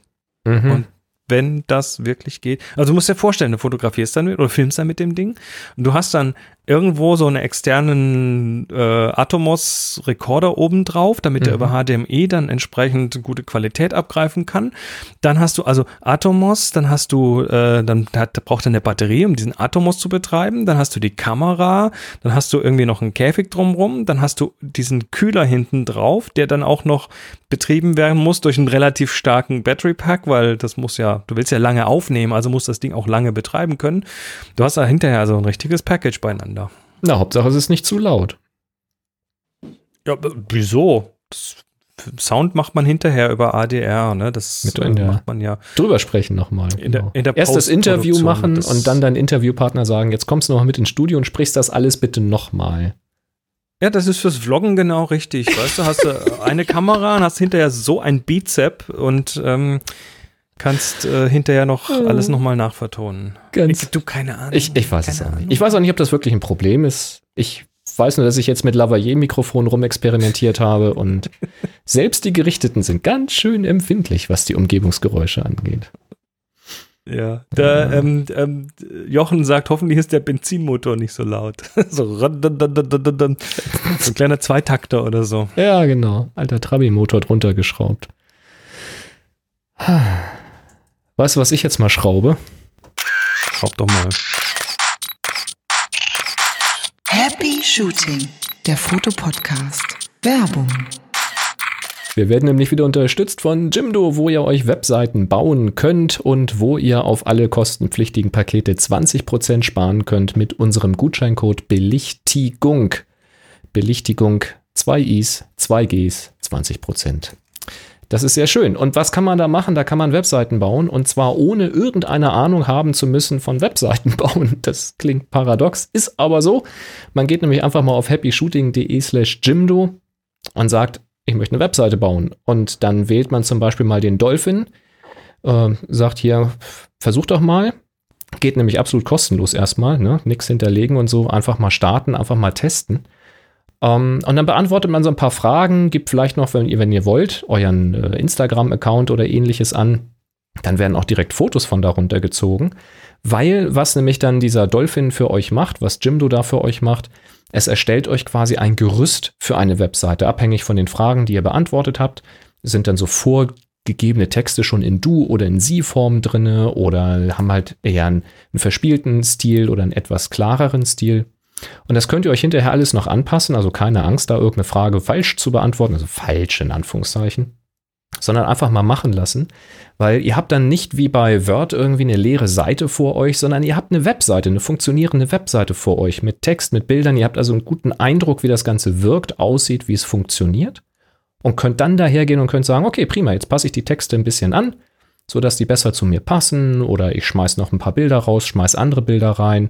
Ich brauche noch mehr Elemente, ich will noch mehr Text reinmachen, ich will noch mehr Bilder reinmachen, ich will eine Galerie reinmachen. Vielleicht habt ihr YouTube-Videos, die ihr da verlinken wollt, das geht. Also überall da, jedes Modul, was ein Bild anzeigen kann, kann euch auch ein YouTube-Video abspielen, wenn ihr wollt. Da müsst ihr nur eben dann den YouTube-Link eingeben, statt Bilderlink. Und dann macht das die Seite für euch funktioniert. Ihr könnt sogar ein Shop-System reinbauen, wenn ihr sagt, äh, ihr wollt ein paar Sachen verkaufen. Jetzt nicht den hyper, super, riesengroßen Shop. Also ihr macht da jetzt nicht irgendwie Amazon mit Konkurrenz oder sowas. Aber wenn ihr irgendwie eine Handvoll Artikel habt, die ihr verkaufen wollt oder für euer Seminar irgendwelche Tickets verkaufen wollt oder ähnliches, das ist damit möglich, ohne dass ihr euch damit auseinandersetzen müsst, was für Rechte in Deutschland gelten, wie das Ganze aufgebaut sein muss und, und, und. Ihr macht einfach ein paar Fotos von euren Produkten, wenn ihr mögt, macht dann einen Shop, stellt Artikel da rein, schreibt einen Preis dazu, die Menge da rein und fertig ist der Lack. Schon kann jeder da mit einem Warenkorb bestellen, wie sich das gehört. Ähm, ziemlich cool gemacht. Gibt noch viel, viel mehr Möglichkeiten. Wenn ihr dann ein kostenpflichtiges Paket klickt, dann könnt ihr auch mit eurer Domain arbeiten, die ihr entweder verlinken könnt. Das ist alles bei Jimdo beschrieben. Wenn ihr also schon irgendwo eine Domain habt, wenn ihr wisst, was eine Domain ist, dann habt ihr wahrscheinlich eine. Ähm, dann könnt ihr die benutzen mit der Jimdo-Seite. Wenn ihr noch keine habt, aber wollt eine haben, könnt ihr die direkt da bestellen.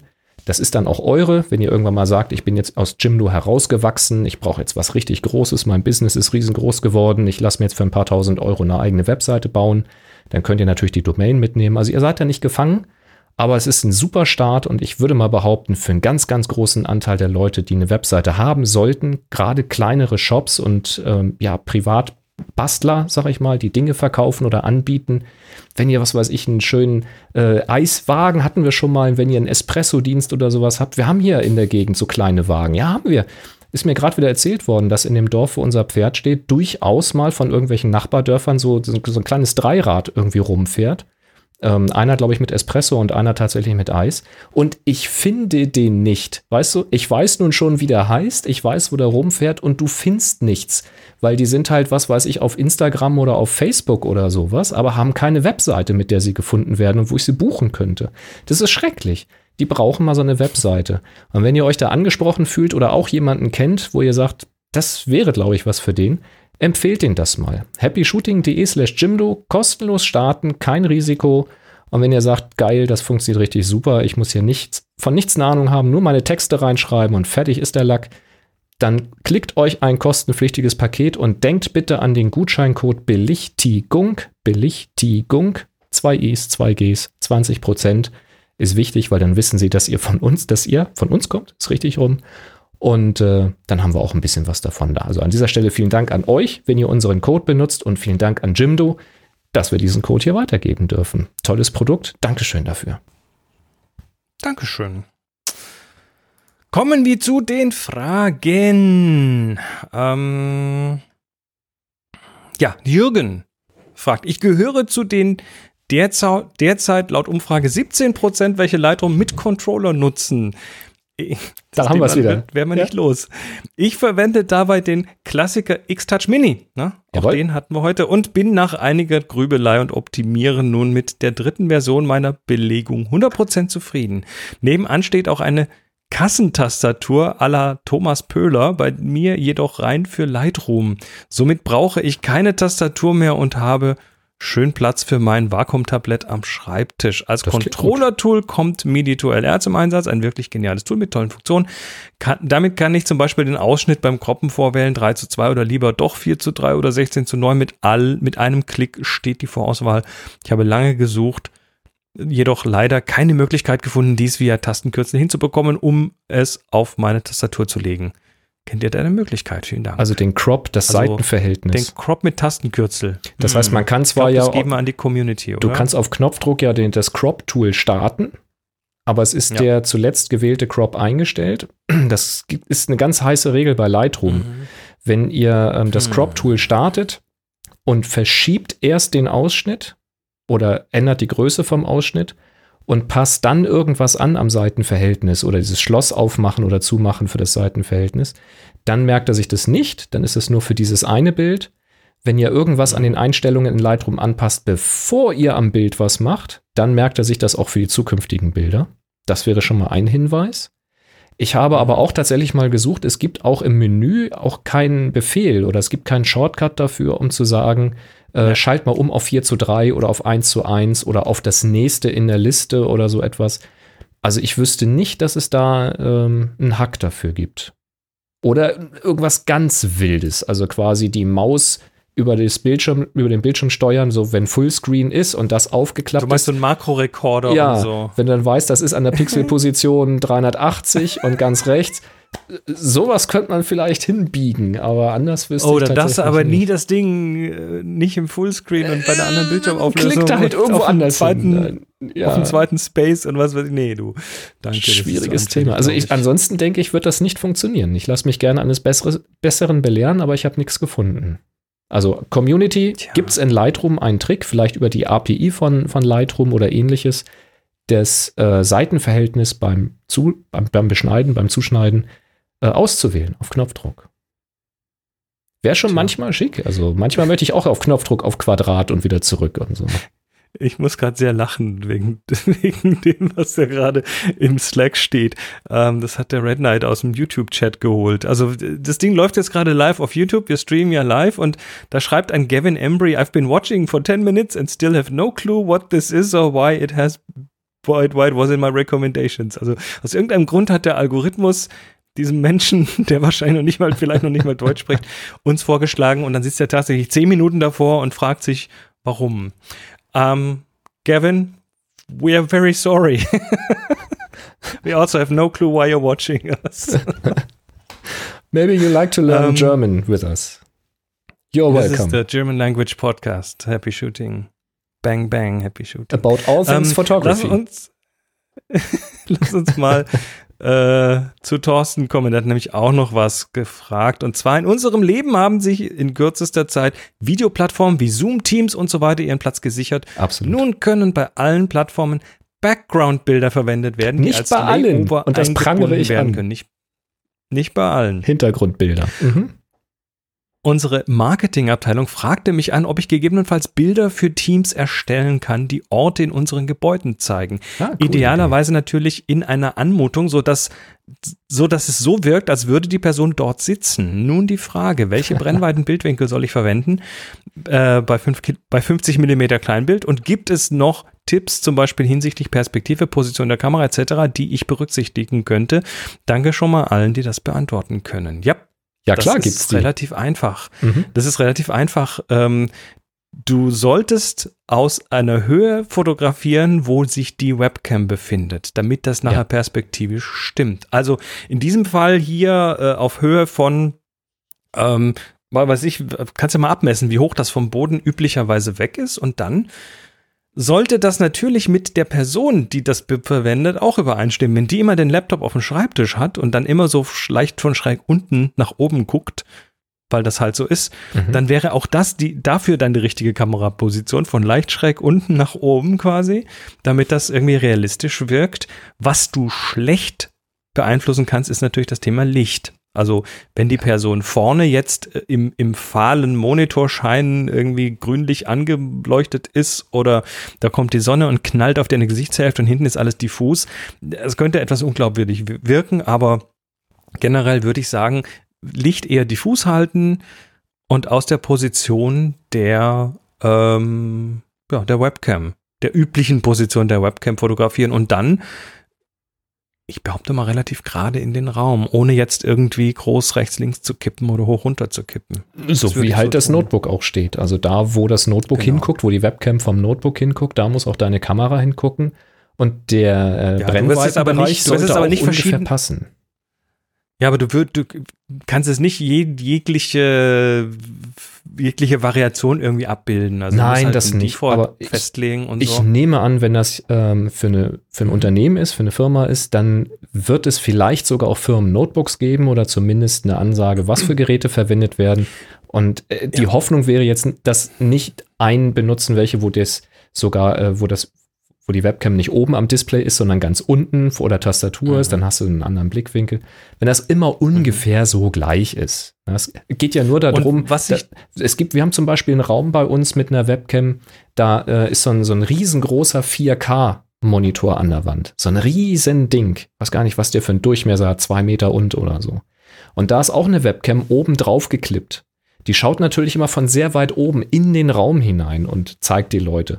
Wenn man jetzt da den Hintergrund tauschen wollte, dann muss natürlich ein Bild aus dieser Höhe machen, weil von da eben die Leute gezeigt werden. Ne? Also das muss man halt berücksichtigen. Ab- Aber das ist, glaube ich, nicht der Anwendungsfall. Was ich tun würde, ist, ähm, versuch doch mal rauszufinden, ob es so was wie einen Standard-Laptop gibt und stell den einfach mal an diese Stellen hin und mach mal ein Bild durch die Webcam und dann hast du nämlich relativ schnell auch raus, wie groß der Mhm. Bildwinkel sein muss. Also wie weit du rein Genau, oder wie viel- rauszoomen viel musst, muss damit du das sein. ungefähr abbilden kannst. Genau. Genau. Weil es sieht halt Und- sehr unrealistisch aus, wenn die Leute dann ja von einem Weitwinkel eher sitzen. Die meisten Webcams sind ja sehr weitwinklig. Und wenn du da mit einem Tele irgendwie ganz toll mit Freistellung irgendwie den Hintergrund gemacht hast, das passt halt nicht so richtig. Freistellung ist aber ein Thema, weil wenn du zum Beispiel die Hintergründe austauscht und du willst halt eine größere Blendenöffnung vortäuschen, die Webcam macht ja quasi gar keine Freistellung nach hinten, da ist ja alles scharf. Du könntest jetzt aber sagen, die Person, die dann da ist, ist halt scharf durch die Webcam. Du machst deine Fotos aber eben nicht scharf, sondern machst sie etwas unscharf. Dann hast du, so wie fokussierst hier. dahin, wo die Person sitzen würde. Ja, ganz genau. Also einen manuellen Fokus machen, wo die Person sitzt und dann den Hintergrund in Unschärfe, so wie bei mir hier hinten. Und hier wäre es jetzt zum Beispiel egal, ob ich jetzt mit einer Webcam gefilmt bin und dass da hinten ein Fake-Hintergrund ist, der in der Unschärfe liegt. Es sieht dann aus wie mit einem großen Objektiv gemacht, das Ganze. Ja, es sich ist, einer beschwert und sagt, das ist ja alles gar nicht scharf, man sieht ja gar nicht unsere Gebäude im Hintergrund. das Logo ist ja gar nicht zu Ja, sehen. also hier die Genau. Unschärfe hinten, ja, ich habe auch so ein bisschen davon. Bisschen, bisschen könnt- weitwinkliger bin, bin ich unterwegs. Ja, ganz genau.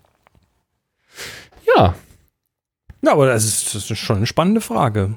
Von der BBC gibt es zum Beispiel kostenlos Hintergründe mit bekannten Aha. Filmsets von irgendwelchen ähm, Comedy-Serien oder hier, wie heißen die?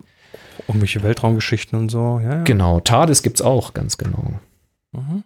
Ja, Sitcoms das, wollte ich ist, das, ist ja Sitcoms. das, das ist ja das, das Spannende, weil die haben natürlich die Sets und die werden natürlich dokumentiert. Also die haben Fotos von ihren Genau. Sets. Und Da muss man es halt umgekehrt machen. Da muss man dann das Notebook mit der Webcam so hinstellen, dass es zum Hintergrund passt. Mhm. Sonst sieht das auch schnell komisch aus. Also Genau. jetzt wird hier gerade angezweifelt im Slack, ob das Bücherregal hinten überhaupt echt sei. Ja, das ist alles gefaked. Ich kann aber beweisen, dass ich einen sehr aufwendig gemachten Fake-Hintergrund habe. Und zwar habe ich das gekoppelt mit dem Autofokus der Kamera. Der wird live gerendert. Das ist eine Unreal Engine. Wenn ich jetzt hier rausgehe, dann rendert, äh, Dann passiert gar nichts. dann Dann passiert gar nichts. Warum? Das bleibt unscharf. ist Hat das, er dein Mikrofon gefunden? ist das, ist das Rendering kaputt. Da. siehst du. ah, jetzt. Ja, an den Rändern rendern, ne? Das ist halt so. Ja, das ist richtig Hightech hier. Das ist äh, ganz großes Kino hier. Apropos ganz großes Kino, lass uns mal zum nächsten Punkt kommen. Und zwar haben wir Termine. Uh. Ding, ding, ding, ding, ding. Den Terminkalender. Ding, ding, ding, ding, ding, ding. Ja, und zwar hat uns der Wolfgang einen Termin reingeworfen. Und zwar ist das in der Burg Falkenstein im Selketal im Harz. Eine Fotoausstellung vom 16.08. bis zum 1.11. äh, Sonne, Mond und Denkmal. Im neu restaurierten, bisher nicht zugänglichen Ausstellungsräumen der Burg Falkenstein zeigt Wolfram Schmidt aus Mel Maisdorf in seiner Fotoausstellung Sonne, Mond und Denkmal zahlreiche Fotos aus dem Harz und dem Umland. Zu sehen sind Fotos von bekannten Kultur- und Naturdenkmälern mit, äh, zum Zeitpunkt des Auf- und Untergangs von Sonne oder Mond sowie zur blauen Stunde. Schöne und dann Idee. haben wir noch, ja, und dann haben wir noch anonym einen Termin reinbekommen. Und zwar äh, ist das ein, ein Termin in Worpswede bei Bremen äh, vom 18.07. bis zum 1.11. RAW 2020 Fototriennale Worpswede Ausstellung, Festival, Online-Veranstaltung Ähm, ja, Fotofestival. Das dürfte auch eher so eine Ausstellung sein, nehme ich an. Also diese zwei Termine findet ihr jetzt dann im Terminkalender von Happy Shooting auf happyshooting.de slash Termin. Kalender, da äh, haben wir nochmal eingeblendet, happyshooting.de slash Terminkalender. und äh, da könnt ihr Termine finden und auch einreichen und wir freuen uns drüber und packen die dann auch gerne in die Sendung. Wunderbar. Ja, ja. Ja, Jochen, ich sitze leider nicht in meiner TARDIS. Die hat nämlich leider einen Notfall erkannt, ist einfach weg. Ich weiß nicht wo. Wie, du hast keine TARDIS. Ja, ich habe schon, aber sie ist halt unterwegs. Irgendwann kommt sie Ach wieder. Hm. Nun gut. Schauen wir mal. Wir haben eine, einen, äh, eine Gewinnerin zu ermitteln. Jawohl, ich mache mal den Link auf. Genau, neue Aufgabe, nee, neue Aufgabe läuft. Wir wollen den Gewinner oder die Gewinnerin der Kugelaufgabe ermitteln. Und da haben wir, ich mach mal, das ist der falsche Link. Na toll. Hat unser Dingensbums hier die Links verlinkt? Was hast du gemacht? Hast du es kaputt gemacht? Ich habe auf den zweiten Link gedrückt und der erste Link geht auf, aber oh, Da machst du ein Copy-Paste. Ja, das ist, ähm, das ist Workflow. Er hat zurzeit eine seltsame Link-Erzeugungsalgorithmen. Jetzt hast du ihn rausgenommen, den Link. Jetzt kann ich ihn nicht mehr sehen. Boris, du hast mir meinen Link geklaut. ja, ich habe ihn ja schon wieder reingetan. Er ist noch nicht da. Alter, jetzt rufe ich die Ich Seite einfach refreshe von Hand mal. auf. Ich refresh So. hier nochmal. Unser Workflow ist in Arsch, aber das macht nichts. Ich rufe das einfach so auf. Wir haben 28 Teilnehmer. Möchtest du den Link auch haben? Haben noch Nö, boy, nicht. Ich mache jetzt hier mal, ich mache jetzt hier mal so die Kugelbilder so ein bisschen ja, auf da ist ein. Backchannel, da Mal gucken, was hier alles schön, was hier alles schön gedingst ist. Nö, nö, ich So. hab's schon längst offen. Bin schneller als du. Dann wollen wir mal. Huch. Klick. Sehr viele kugelige Dinge. Sehr kugelig alles, ja. Auch Kugelpanoramen vor allen Dingen relativ viele. Das äh, schön. So, ah, 27 Stück dürfen wir maximal, also bis zur Nummer Genau. 27 dürfen. wir. Insgesamt 28 Teilnehmer, einer disqualifiziert, weil Datum aus dem Range fällt. Das ist immer Da wichtig. können wir vielleicht mal ganz kurz die Regeln erklären. Mach doch noch mal kurz. Ja. ähm, die Regel, wir wir geben ja einen Zeitraum vor, ne? von bis Datum und in diesem Zeitraum muss das Bild gemacht sein. Ähm, und dieses Tool wertet eben dieses Datum raus. Ich kann nicht genau sagen, wie das technisch rausgeholt wird. Ich glaube, es kommt aus den EXIF-Daten. Tut uns halt einen Gefallen und vor allen Dingen euch betrügt euch da nicht. Bastelt da nicht dran rum. Sucht nichts irgendwie aus eurem Fundus heraus oder ähnliches, sondern nutzt halt diese Mhm. zwei Wochen, die ihr habt. In diesem Zeitraum macht ihr halt das neue Bild, weil es geht darum, fokussiert mal sich mit einer Aufgabe zu befassen und eine Lösung zu finden. Das ist ein gutes Training, also einfach eine gute Übung. Die macht uns allen Spaß und euch hilft sie. Das verspreche ich euch einfach mal so. Das hilft. Ähm, und halt irgendwo in einen Fundus reingucken oder so klappt halt nicht. Und ja, an einer Aufgabe teilnehmen, wenn die nächste schon läuft, das geht halt auch nicht, weil irgendwann müssen wir einen Cut machen, ähm, weil es ist nicht sichergestellt, dass wir immer genau eine Woche später den Gewinner ermitteln. Vielleicht müssen wir ja mal ein bisschen vorher aufnehmen und so weiter und das wäre dann ja fies. Mhm. Und wir äh, haben bei den Aufgaben immer ein Anfang und ein Endedatum und davor gilt nicht und Mhm. danach auch nicht. Ihr könntet das natürlich, falls es aus den EXIF-Daten kommt, irgendwie da reinfaken, aber ähm, da lügt ihr euch dann eigentlich nur selbst in die Tasche. Macht das nicht, genau. Also, 27. Ja. Ich fange mal an. Ich habe 36. Das ist zu hoch. Jap, Ich habe die 10. das ist ein Treffer.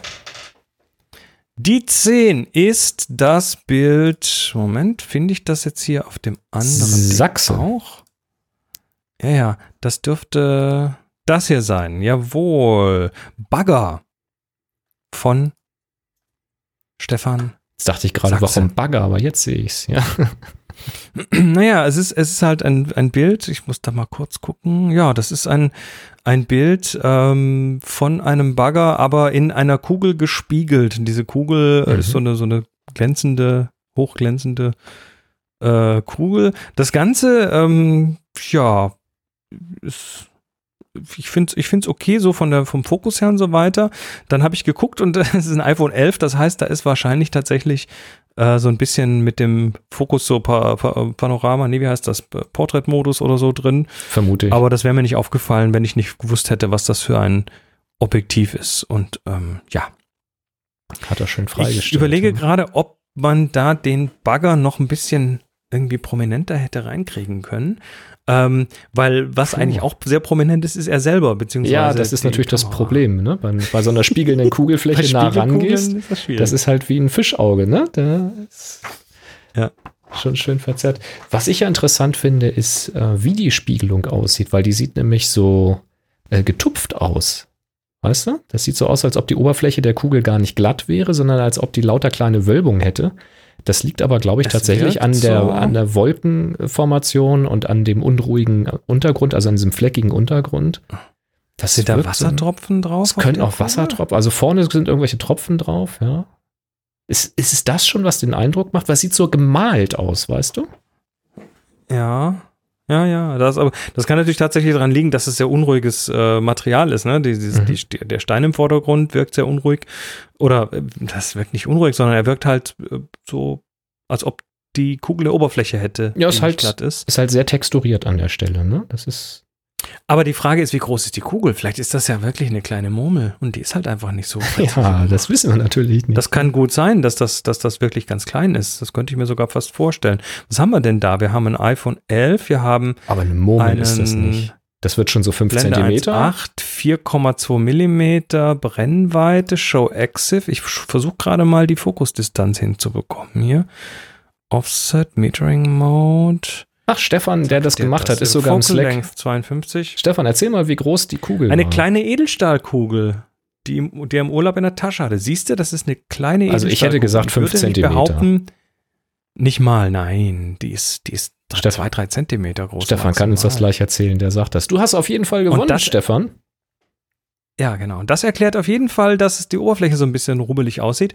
Äh, Stefan, du schickst mal deine Adresse bitte an chris at happyshooting.de und schreibst da rein äh, Gewinnerkugel und schreib auch bitte noch Pixel Pocket Rocket dazu. Das haben wir gar nicht gesagt. Du hast nämlich einen Pixel Pocket Rocket gewonnen von Enjoy Your Camera. Ja. Zwei Zentimeter. Chris, Genau, du hast recht gehabt, okay? Siehst du wohl. Muss man dann eben doch ja meine- auch mal sagen. Kenn doch meine Wahrnehmung. Also, Genau, meine kann man sehr Wahrnehmung. schön- So, so. ja, ansonsten haben wir relativ äh, viele so, so Little Planets bekommen. Ne? Das hier. Ja, das Beispiel, ist eine. Glaskugel. Das ist eine andere Kugel. Da ist wieder so ein Little Planet-artiges Bild. Hier ist wieder eins. Das hier ist, ah, die Kugel von einem Kuli. Das ist ja mal ein Makro, was es in sich hat. Das habe ich Die fünf, das hatte ich auch gerade rausgesucht von Biker Marius. Genau. Also das ist, äh, Das finde ist ich sehr, sehr interessant. sieht aus wie ein ich- Auge. Ja, es sieht aus wie ein Auge. Der, ich finde den Fokuspunkt exzellent. exzellent. Ich finde die Unschärfe exzellent, ähm, weil wir Mhm. sehen halt diesen Kugelschreiber ähm, mit einem sehr scharfen, ja, mit einer sehr, scharfen Kugel eben, der Spitze, mit so einer bläulich verschmierten Spitze. Dann das wird ist es ein sehr schnell. Fokus-Stacking aus acht Bildern. Ja, dann wird es sehr schnell, äh, geht's in die Unschärfe, aber eben nicht so Ja. sehr, dass man nicht mehr den Kontext erkennen würde. Und schön ist es auch, dass der Ja. Kugelschreiber offenbar wieder ein Blau äh, an dem unteren Teil wiederholt, den man dann so nach rechts unten ausfaden sieht. Und witzig Ja. finde ich auch, das wird aber in der Bildbearbeitung drüber gelegt haben, ähm, so eine Handschrift, die so ganz sanft über allem drüber liegt. Das gibt dem Ganzen nochmal so ein Ja. bisschen Kontext und zusätzliche Tiefe. Wobei die ja nicht so schlüssig ist von der Schärfeebene. nee, deswegen sage ich, die liegt oben drüber mit Sicherheit, die ist rüber gerendert. irgendwie so. Aber das, Ja, oder es ist halt, wie gesagt, acht, acht, acht Fokusbilder gestackt. Vielleicht ist das tatsächlich irgendwie damit reingesteckt. Wer weiß, aber das gefällt mir Ja. sehr gut, weil das sehr abstrakt ist. Und äh, so ja, ein auf den Kopf getroffen. Bilder durch. Sehr cooles Teil. Ja, viel Glaskugel Ah, natürlich dabei. Ne? Mhm. Eiskugeln sind auch wichtig. Aber toll finde ich das äh, auch, wie viele Little Planets dabei sind. Das äh, scheint tatsächlich eine naheliegende Idee gewesen zu sein. Ja, Eiskugel ist natürlich cool. Stracciatella. Disco-Kugel. Wer hat da seine Plauze fotografiert? Das auch noch im Spiegel. Manuel, das ist mutig. Sehr schön. Das ist auch eine Kugel. Hier haben wir Stahlkugeln. Dann gibt es so magnetische Stahlkugeln als Oh, äh, Ständer für auch, eine ja. Glaskugel. Goldfokus, Das hier ja. vom Goldfokus. Da ist hinter der Kugel ist entsprechend buntes Licht und das macht ein interessantes Bouquet. Ja, ähm, schöne Sachen habt ihr da reingehauen. Wir Ach, sehr schön natürlich auch der Komet. Ne? Neoweiß ist natürlich auch eine schöne Schneekugel, die irgendwo da durchs Weltall schwirrt, die übrigens tatsächlich Ah. nur einen Durchmesser von etwa fünf Kilometern hat. Das ist ein winziger Schneeball und der Schweif ist. Millionen von Kilometern lang. Das ist, äh, es bläst mir das Hirn weg, wenn ich darüber nachdenke. Also, klasse Wunderbar. Zeug. Wir sagen danke, dass ihr mitgemacht habt. Ähm, stark. Stark. Absolut. Stark, stark. Also, Mail an mich. Gewinner-Mail an mich, chris.happyshooting.de. Pixel Pocket Rocket. Ja, da sind wir wieder am Ende der Sendung angekommen und sagen natürlich auch hier wieder Dankeschön fürs Mitmachen und äh, fürs Helfen. Und ähm, Markus, danke fürs Bot neu starten. Unser Titelbot hat heute mal wieder gestreikt. Ja, ab und zu mal braucht er einfach so einen kräftigen Tritt und dann funktioniert das Oh, so schon. einen kumpeligen Tritt vors Schienbein, so bisschen Motivationstraining. Es hat Software. Du weißt, wie das ist mit Software. genau. Software ist nicht deterministisch. nicht und nie. Lieber Bot, wäre doch schade, wenn deinem Code was zustößt. Ja, lauf doch Ja. einfach. Sehr schön. Hat alles geklappt. Toll. Macht Spaß hier mit euch im Slack parallel. Macht Spaß mit euren Kommentaren auf happyshooting.de. Wenn ihr Ergänzungen habt oder Fragen habt, gerne da rein. Gerne bei Twitter mit HS Frage twittern. Oder kommt einfach hier zu uns in den Slack in den Dienstag 18 Uhr Kanal oder in den HS Fragen Kanal. Sehr schön. Ja, dann würde ich Genau. sagen, Chris, haben wir es für heute? Sehen wir uns nächste Dankeschön Woche. und äh, bis dann. Drei. 3, 2, 1.